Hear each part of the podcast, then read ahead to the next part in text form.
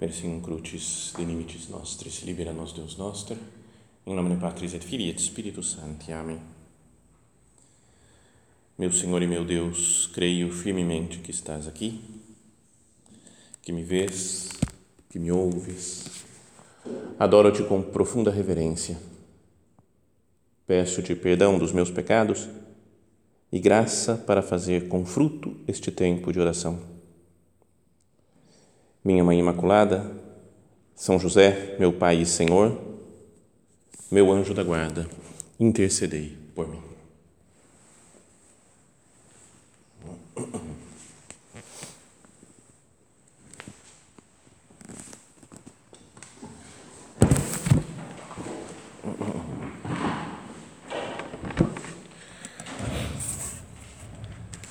Comemoramos hoje essa grande festa, né, grande solenidade que encerra o tempo pascal, que é a lembrança, né, o viver o dia de Pentecostes, da vinda do Espírito Santo né, sobre a igreja, sobre os apóstolos e Nossa Senhora. Mas o tema previsto para esse ano do recolhimento não fala nada do Espírito Santo, né, para o recolhimento de junho. Então vamos seguir o tema, porque também vamos falar na missa, na teomelia, depois acaba saindo também na, sobre essa a grande festa de hoje. Mas o tema está relacionado com a outra festa desse mês, ainda grandiosa, que temos, que é a, a solenidade de Corpus Christi. Então é uma meditação, são três meditações sobre a Eucaristia, sobre a missa. Mas também pensei, né, três meditações sobre a Eucaristia a gente pode falar, eu já sei, já ouvimos falar tudo sobre a Eucaristia, já meditamos muitas coisas né, sobre, sobre Cristo presente na, na, na Santa Comunhão, sobre a missa. Então, na hora de preparar o recolhimento, sempre dá uma, uma certa dificuldade, né? como é que eu vou falar de alguma coisa que seja diferente e que ajude a vida espiritual das pessoas que estão fazendo o recolhimento? O que fazer? Então, Assim como o Padre Cesário, quando voltou da Terra Santa, ele só falava da Terra Santa, lembra? Toda, toda meditação, o tema era Terra Santa. A aula que ele ia dar, tema, Terra Santa. Então eu vou fazer a mesma coisa, porque fica legal assim, né? É um negócio que está na cabeça, né? Então facilita meditar. Então meu plano era falar de três lugares da Terra Santa, um em cada meditação, e os três relacionados com a Eucaristia. E assim nós meditamos também, lembrando de alguns de alguns lugares da, da, de Israel. Essa é a ideia, se vocês toparem. Se vocês não toparem, vai ser assim mesmo, porque já está tudo preparado. Né? Então, mas o primeiro lugar é o que agora é chamado, que na época de Jesus nem existia praticamente como cidade, um campo, que é agora a cidade de Tabga, que é um lugar que significa que tinham sete fontes lá do lado do lago de Genezaré. Né? E, e fala, né, a tradição fala que nesse lugar é que aconteceu a multiplicação dos pães e dos peixes, né, que está ligado também com o, o sacramento da Eucaristia. Então, no Evangelho de São Marcos, por exemplo, diz assim: os apóstolos se reuniram junto de Jesus e lhe contaram tudo o que tinham feito e ensinado. Tinham saído para pregar e voltaram para contar como tinha sido para Jesus. Né? E ele disse-lhes: Vinde a sós para um lugar deserto e descansai um pouco. Havia, de fato, tanta gente chegando e saindo que não tinham nem tempo para comer. Foram então de barco para um lugar deserto, a sós. Então, muito provavelmente, um lugar lá no, no, no, no norte, nordeste né, do mar da Galileia, que agora é, tem um santuário, né, que é o lugar reconhecido como da multiplicação dos pães e dos peixes, mas fala aqui no Evangelho que eles foram para um lugar deserto, a sós, é uma região do lago que não tinha cidade. Mas muitos os viram partir e perceberam a intenção e saíram então de todas as cidades e a pé correram à frente e chegaram lá antes deles. Ao sair do barco, Jesus viu uma grande multidão e encheu-se de compaixão por eles, porque eram como ovelhas que não têm pastor, e começou então a ensinar-lhes muitas coisas. Então podíamos ir com a nossa imaginação como nosso padre nos ensinou de fazer de entrar no evangelho como um personagem a mais. Imaginar né, uma situação, um, um cenário assim do lado de um lago, lugar deserto, E Jesus chegando com os apóstolos para ficar no lugar deserto e descansar, e lá já tem uma grande multidão que quer ouvir a palavra de Deus. Então Jesus começou a ensinar-lhes muitas coisas. Já estava ficando tarde quando os discípulos se aproximaram de Jesus e disseram: Este lugar é deserto e já é tarde. Despede-os para que possam ir aos lugares e povoados vizinhos e comprar algo de comer. Mas Jesus respondeu: Dai-lhes vós mesmos de comer. Os discípulos perguntaram: Queres que gastemos duzentos denários de pão para comprar e dar de comer a toda essa gente? Jesus perguntou: Quantos pães tendes? E de ver. Eles foram ver e disseram: Cinco pães e dois peixes.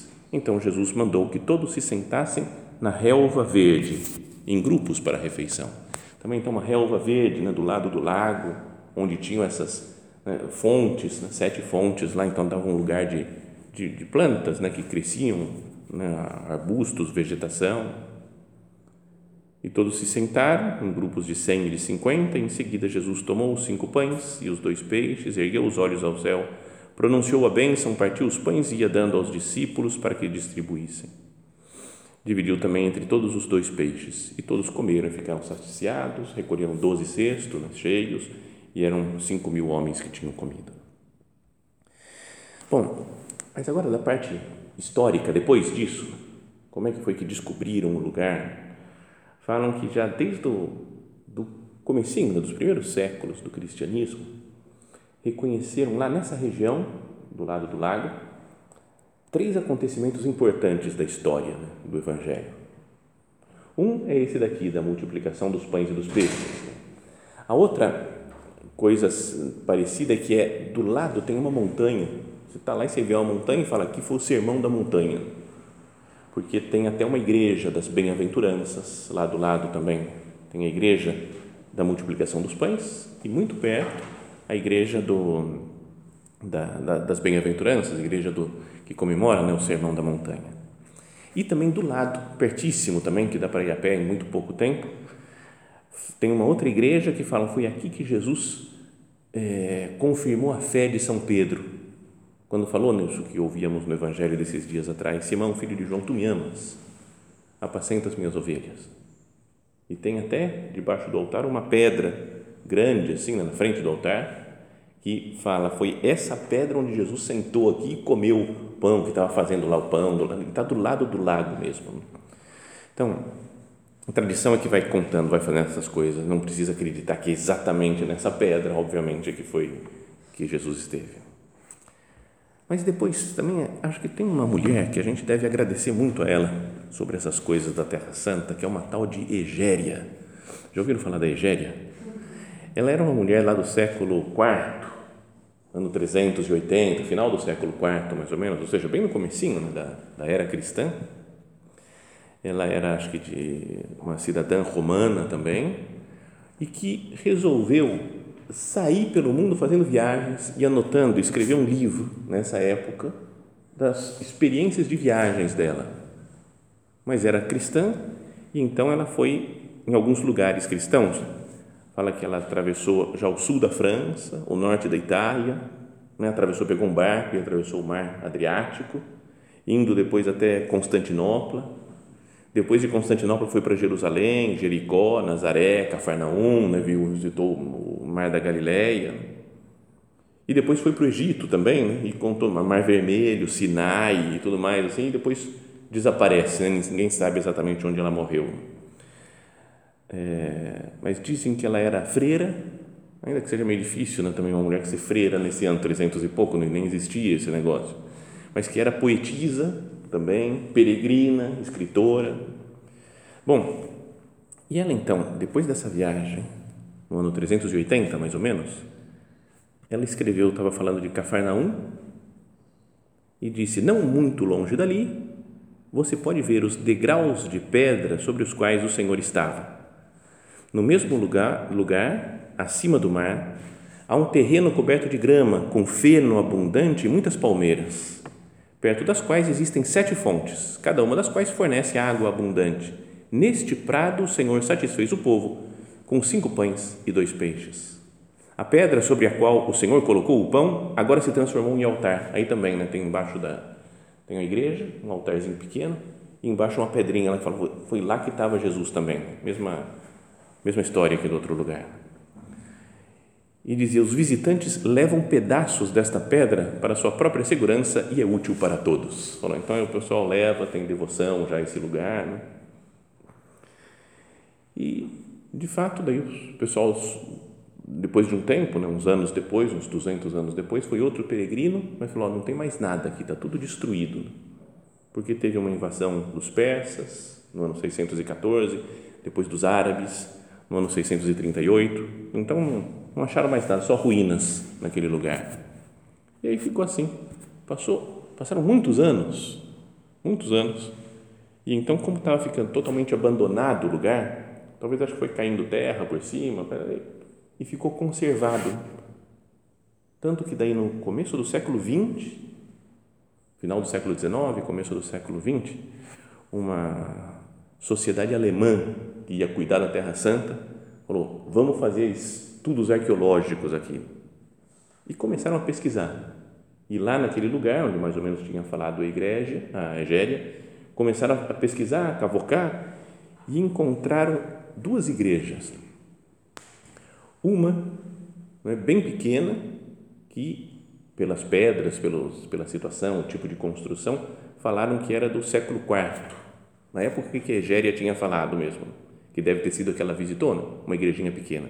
E depois outra maior, em cima, em volta da igreja, pequena, que foi construída na metade do século V, um pouquinho depois, mas que tinha sido tudo destruído pelos persas, pelos árabes.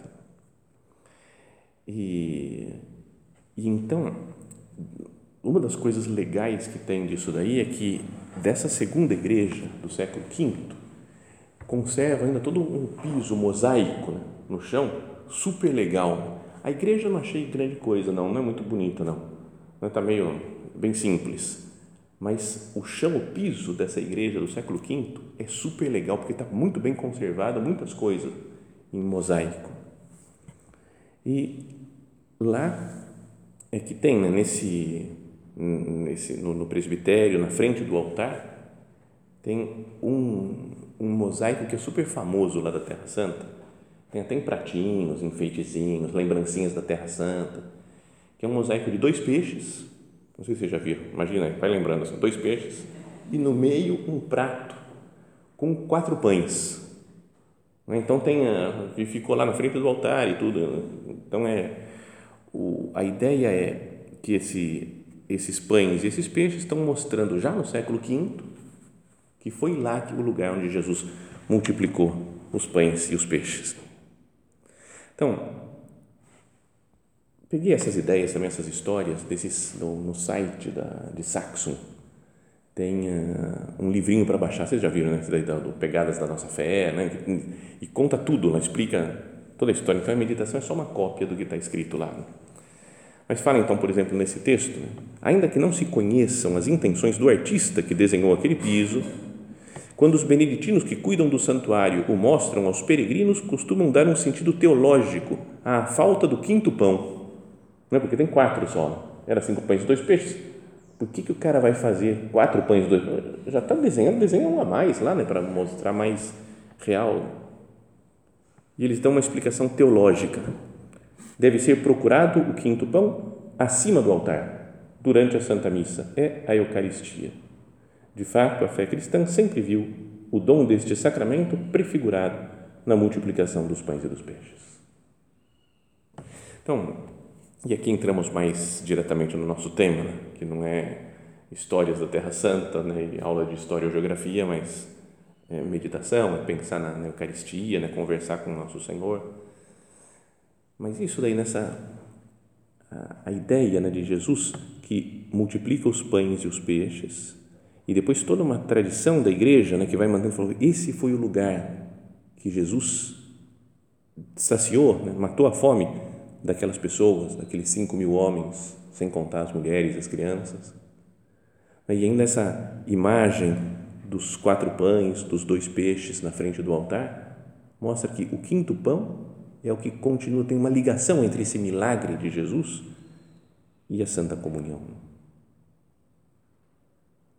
Um milagre, portanto, que está profundamente relacionado com a Eucaristia. No dia anterior, a nossa visita lá nesse lugar, a gente tinha ido para Caná né, e viu a igreja das bodas de Caná. Não vamos falar dela aqui não agora, mas é, esses dois milagres de alguma forma estão relacionados com, com o sacramento da, da comunhão, né, o sacramento da Eucaristia. Nas bodas de Caná, Jesus pegou aquela água e transformou em vinho. Ele mudou é, a, a essência, a substância daquela água, deixou de ser água e passou a ser vinho. Aqui Jesus não mudou nada. Era pão e continuou sendo pão. Era peixe e continuou sendo peixe. Mas ele multiplicou. Numa, ele mudou a substância, no milagre das bodas de Caná, mudou a substância, mas preservou a quantidade. Nesse ele preservou a substância, mas multiplicou a quantidade. E na comunhão acontece como que a união dos dois milagres. Né? Como tem pão e vinho, Jesus muda a substância e multiplica a quantidade também. Tanto que são é, a, a, a Eucaristia é alimento para uma multidão infinita de pessoas. Desde a vinda de nosso Senhor Jesus Cristo, desde que ele instituiu a Eucaristia, e todas as vezes que se celebra a Santa Missa, a Eucaristia vai multiplicando esse milagre da multiplicação dos pães, vai se realizando sempre. E o milagre das bodas de Caná de transformar a água em vinho, transforma o vinho em sangue, o pão em corpo de Cristo, acontece continuamente. Então, hoje, na missa que vamos ter daqui a pouco, né, na, e na festa da, de Corpus Christi, que vamos meditar na, na importância, no valor, na grandeza da Eucaristia, podíamos pensar nesses esses dois milagres grandiosos do Senhor se repetem. Jesus, pelas palavras né, que o Padre pronuncia da, da consagração, ele realiza o milagre das bodas de Caná, porque transforma a substância daquele pão e daquele vinho e renova também o milagre da multiplicação dos pães e dos peixes, porque multiplica para todas as pessoas que querem se alimentar o seu corpo e o seu sangue. Então, um aspecto que podíamos pensar sobre a Eucaristia, olhando para a cena das, da multiplicação dos pães, é que o que faz Jesus é que ele mata a fome das pessoas. Ele dá alimento. Aquele pão que ele distribui para todos e o peixe que ele distribui para todos mata a fome e, portanto, dá força. Fala que as pessoas poderiam se voltassem para suas casas, podiam desfalecer no caminho. Porque a gente, quando está sem, sem, sem se alimentar, pode desfalecer, pode desmaiar, fica fraco. E Jesus dá um alimento que fortalece para o caminho. Então, não podíamos pensar agora, né?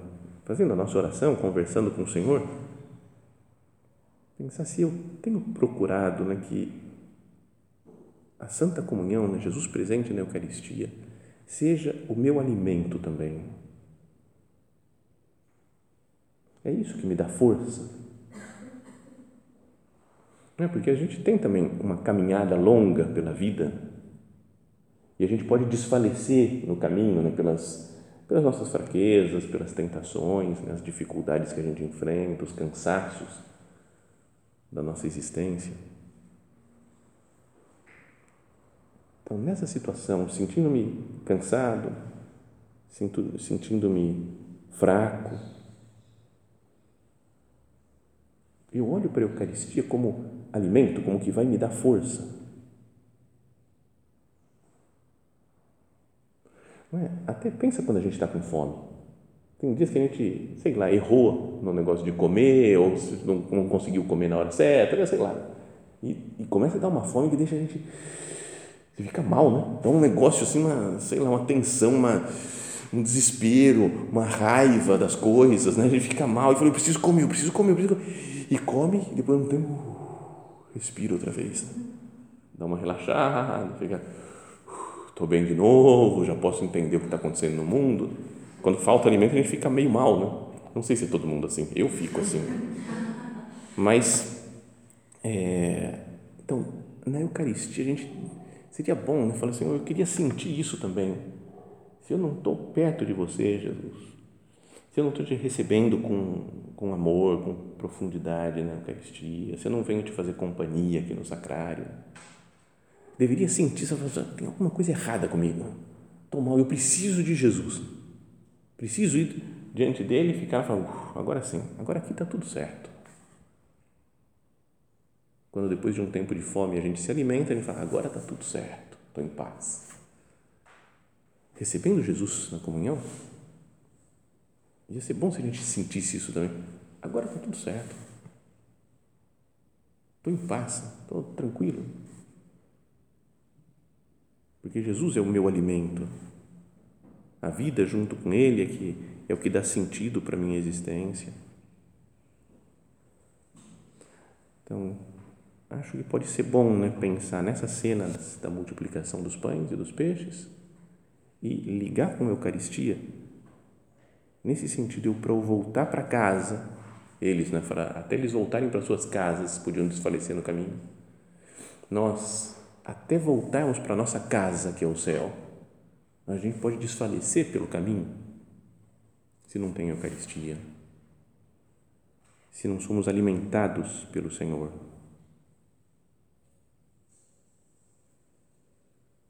Então, essa é uma, uma coisa para pensar, né? A Eucaristia é de fato alimento para nós. Depois tem uma outra frase nessa passagem do Evangelho que diz, né, Jesus eles falam a esse lugar é deserto, os apóstolos falam, né? já é tarde, despede-os para que possam ir aos, né, comprar povoados vizinhos e para os povoados vizinhos comprar algo para comer. E Jesus diz: Dai-lhes vós mesmos de comer. É uma frase que eles podem ter achado muito estranha. Não, tem condição. A gente não tem dinheiro para isso daqui. 200 denários de pães a gente tem, mas vai ter que gastar para comprar. É, é muito dinheiro para comprar pão para 5 mil pessoas. E Jesus disse: Dai-lhes vós mesmos de comer. Jesus vai fazer o milagre para que eles distribuam os pães né? e eles mesmos, mesmos têm de comer para as pessoas. Então, isso a gente poderia entender essa frase até pensando na, na história da igreja depois. Pelo poder de Deus, a igreja continua dando a Eucaristia para os outros. Não é como se falasse assim, as pessoas estão, estão precisando da, da Eucaristia. E Jesus fala né, para os bispos, né, que são os sucessores dos apóstolos, para os padres, dai-lhes vós mesmos de comer. Não é o poder do padre, né, do bispo, que faz a Eucaristia, é sempre o poder de Cristo, mas se utilizando de uma pessoa ordenada.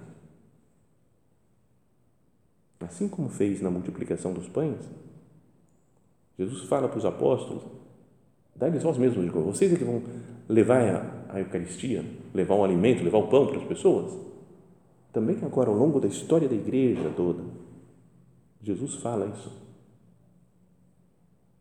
Dai-lhes vós mesmos, né? a igreja, que foi ordenada nas pessoas que receberam a ordenação sacerdotal, distribuem, fazem o papel dos desses apóstolos pelo poder de Cristo e dão de comer a todas as pessoas, multiplicou infinitamente ao longo desses dois mil anos.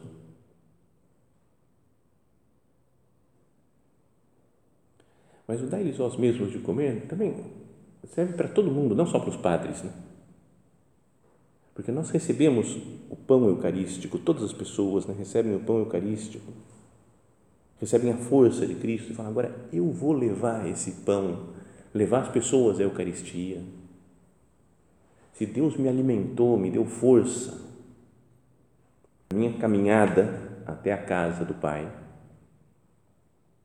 se entregando na comunhão, eu também agora tenho a força de Deus para levar outras pessoas para, para Nosso Senhor. Meditar no apostolado Pensar, falar, eu tenho que fazer apostolado. Meditar nisso pensando nessa frase de Jesus. Imagina que nosso Senhor falou para nós só. Para nós que estamos aqui, ó, dai-lhes vós mesmos de comer. Todos os meus ensinamentos, toda a graça que, né, que eu tenho para derramar sobre vocês, vai, leva para os outros, espalha para as outras pessoas. Ou pessoalmente para cada um, dá tu mesmo de comer, dá-lhe tu mesmo de comer. Jesus que alimenta cada um de nós com a sua graça, com a sua força, com a sua Eucaristia, agora é sua vez.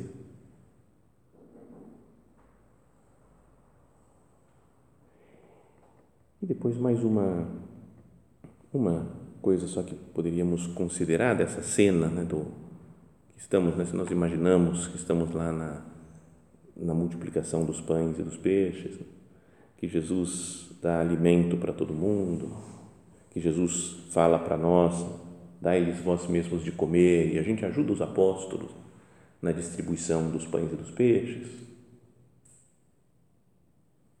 Mais uma coisa fala que ele que tinha muita relva naquele lugar. Então a relva pode ser até uma imagem. Né? Se a gente pensa espiritualmente, é como que uma imagem do paraíso. Estão com Cristo, sentados lá no campo, é como se fosse o paraíso perdido lá do primeiro, dos nossos primeiros pais, né? de Adão e Eva, no jardim do Éden. Então, como que um novo jardim aqui. Se sentam para se alimentar junto com Jesus. Estão comendo com Cristo. Uma refeição junto com nosso Senhor. É até interessante que do lado esteja também essa, falava né, da, da outra igreja, lá que é chamada do primado de Pedro, né, quando Jesus, depois da segunda pesca milagrosa, fala: Simão, filho de João, tu me amas? Né, e, e come junto com eles também, falam que eles estavam comendo com Cristo. E o céu é como que uma, uma refeição junto com o Senhor. Né? Porque comer com os amigos deixa mais amigo, não deixa? É legal né? você ter amigos, bater palma, mas você senta para vamos comer um negócio, vamos beber um negócio. Nossa, fica muito mais amigo. Né? Tem um poder, acho, de comer e beber que une a gente aos outros. Né? Tanto que era escandaloso até que Jesus sentasse para comer e beber com os publicanos, pecadores. Falaram, nossa, ele tem parte com esses daí, né? com os cobradores de impostos. Porque dá uma união muito profunda mesmo isso de comer e beber. E o que Jesus faz nesse milagre é que eles comem com Cristo o que Jesus faz depois de aparecer na segunda pesca milagrosa, lá ressuscitado, e confirmar a fé dos apóstolos, confirmar a fé de São Pedro, é comer junto com eles também. E aquela música famosa que de vez em quando vocês cantam, hein? Não é que tem que cantar hoje, não, é só, só, só porque veio na cabeça, né, do, que bom Senhor ir ao teu encontro, né, sentar-me contigo, né, e partilhar da mesma mesa. Tá? Então é como que um sentar com estar junto com Jesus e partilhar da mesma mesa com Ele. Né? Então, a Eucaristia é também um prelúdio do paraíso, como dizia aquele um, um hino né, do, que, atribuído a São Tomás de Aquino, né, que fala o sacrum convivium in qual Cristo sumitur, né, o sagrado banquete no qual Cristo, a gente se alimenta de Cristo. Mens impletur gratia, né, é, recollitur memoriam passiones eius, mens impletur gratia, futura glória nobis spinus datur. A, a, a gente relembra a paixão de Cristo, é? Nos é dado um, é, a nossa mente se enche de graça e nos é dado um penhor da vida futura, como que é uma garantia já da vida eterna, da vida junto com Deus. Então, procuremos nos imaginar né, nessa, nesse lugar da multiplicação dos pães, que nós estamos lá junto com Jesus, com os apóstolos, com essa multidão, e ver isso como uma imagem da nossa vida de hoje Estamos com Cristo. Ele nos dá continuamente o seu corpo o seu sangue, nos alimenta na Eucaristia, nos dá força para a nossa caminhada para casa. Pede que nós colaboremos no apostolado né, para alimentar os outros. E já nos sentimos no céu, sentado nessa relva junto com Cristo, comendo, bebendo com Ele. É como que uma antecipação da vida que vai ser para sempre.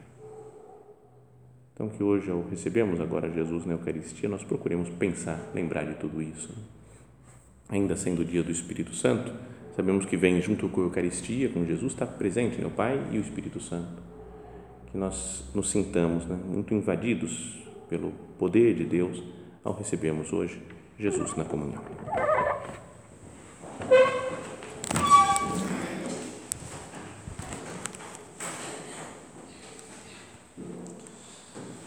Dou-te graças, meu Deus, pelos bons propósitos, afetos e inspirações que me comunicaste nesta meditação. Peço-te ajuda para os pôr em prática. Minha Mãe Imaculada, São José, meu Pai e Senhor, meu anjo da guarda, intercedei por mim.